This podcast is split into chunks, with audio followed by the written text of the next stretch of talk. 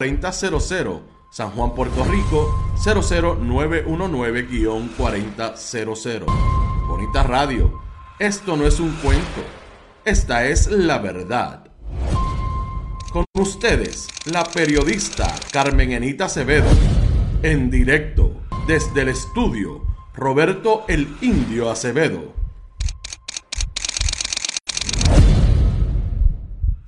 Muy buenas tardes, Puerto Rico y el mundo. Soy Carmen Enit Acevedo y estamos en Bonita Radio a las 5 y 3 de la tarde. Bonita Radio se enciende para conversar con ustedes sobre ustedes y lo que ustedes tienen derecho a saber.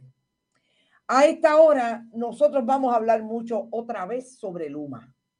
Definitivamente tenemos que hablar de lo que está pasando con la crisis de este momento del gobierno del 32% y de lo que no sabemos si el gobernador se puso de acuerdo con Luma o no se puso de acuerdo con Luma. Y cuando yo digo que no sabemos es porque obviamente nosotros no estamos, no tenemos las fuentes necesarias para que nos digan si en Fortaleza ayer hubo una reunión con el que hoy se presentó como el macaracachimbe de Luma, que es obviamente uno de los ejecutivos de las corporaciones que reúne a ese consorcio.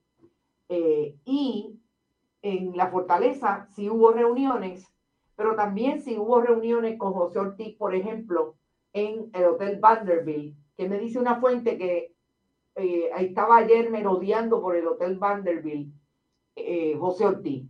Y no dudaría que esta persona de Luma, eh, Duke White, creo que se llama el, el personaje que vino hoy y que se presentó como el más puertorriqueño eh, Duke Austin, perdón, eh, que estaba, no dudaría que se estuviera quedando allí. Vamos a hablar sobre la conferencia de prensa, sobre lo que hizo Luma de cambio o lo que siguió enterrando para efectos de lo que es responder a lo que está ocurriendo en Puerto Rico con los apagones y el servicio de energía eléctrica.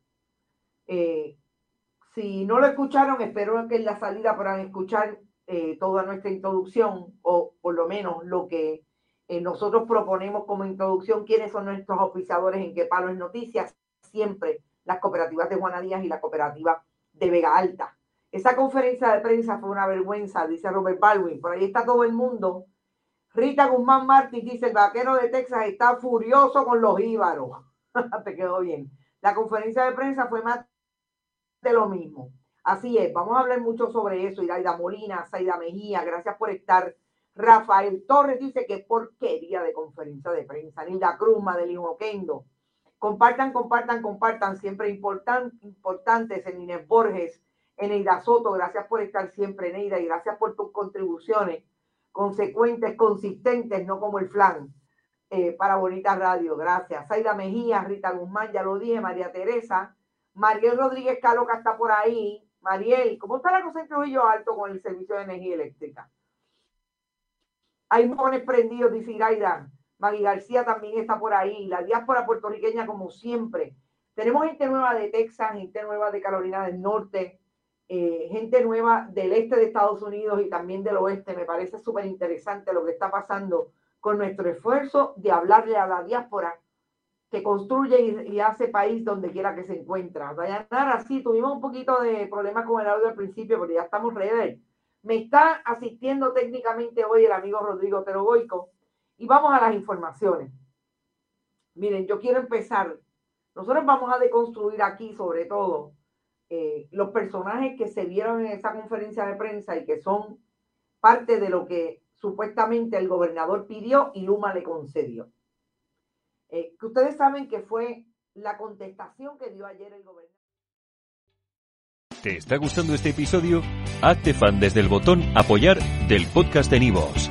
Elige tu aportación y podrás escuchar este y el resto de sus episodios extra. Además, ayudarás a su productor a seguir creando contenido con la misma pasión y dedicación.